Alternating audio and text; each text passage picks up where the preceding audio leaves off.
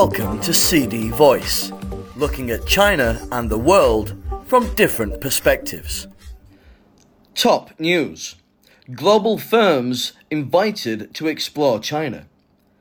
Premier Li Qiang invited multinational companies on Tuesday to explore more opportunities for cooperation in China saying the country will create greater global stability and security as it pursues high quality development.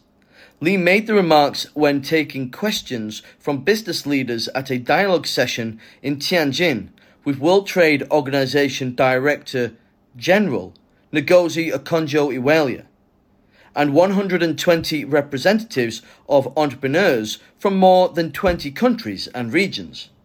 Questions related to cooperation between supervising authorities and companies, data protection and management, and the response to climate change were raised during the session, which was part of the ongoing 14th annual meeting of the New Champions, also known as the Summer Davos Forum, that runs through Thursday.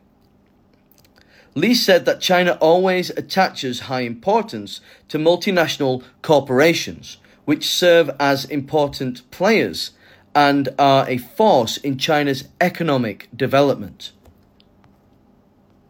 China is committed to its own development and is also always ready to share opportunities with the rest of the world, he said, adding that China is an open and inclusive country with international credibility.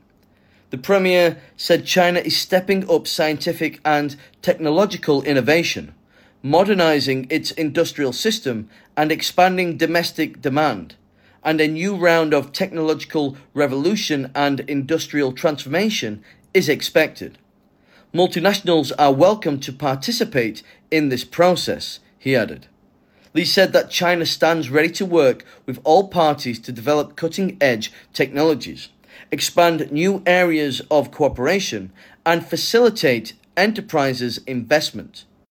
The country will speed up building a market oriented and world class business environment governed by a sound legal framework. The country's policies will also become more predictable and consistent, he said. Going forward, we will only open wider to the world, Li said. He also expressed his hope that entrepreneurs will shoulder their responsibilities at a time of uncertainty. We need to look for certainties and opportunities for economic development, pool efforts to bring more certainty to economic globalization, and to jointly ensure that global industrial and supply chains are stable and smooth, Li said.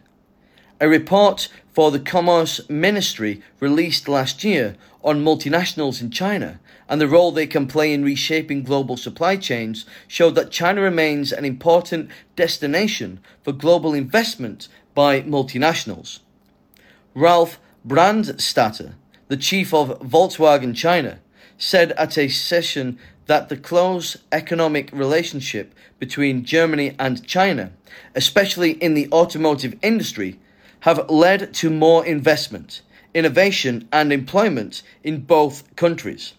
China is not only an innovation driver, it is also the world's most dynamic growth market, said Brandstatter, noting that the German company expects annual sales in China to rise to about 28 million vehicles by 2030. Benedikt Sobotka, chief executive of Eurasian Resources Group, said that in an increasingly fragmented and multipolar world, it is important to have communications, open channels, and conversations in a non competitive fashion. None of us around this table here is strong and big enough to solve this problem, global warming, on its own. So we have to work together, and it's important that we do this, he said. Sobotka said the Belt and Road Initiative, as it develops, has become the Green Belt and Road, which will help deploy highly competitive, highly efficient, and green energy technologies around the world. That's all for today. For more news and analysis, buy the paper until next time.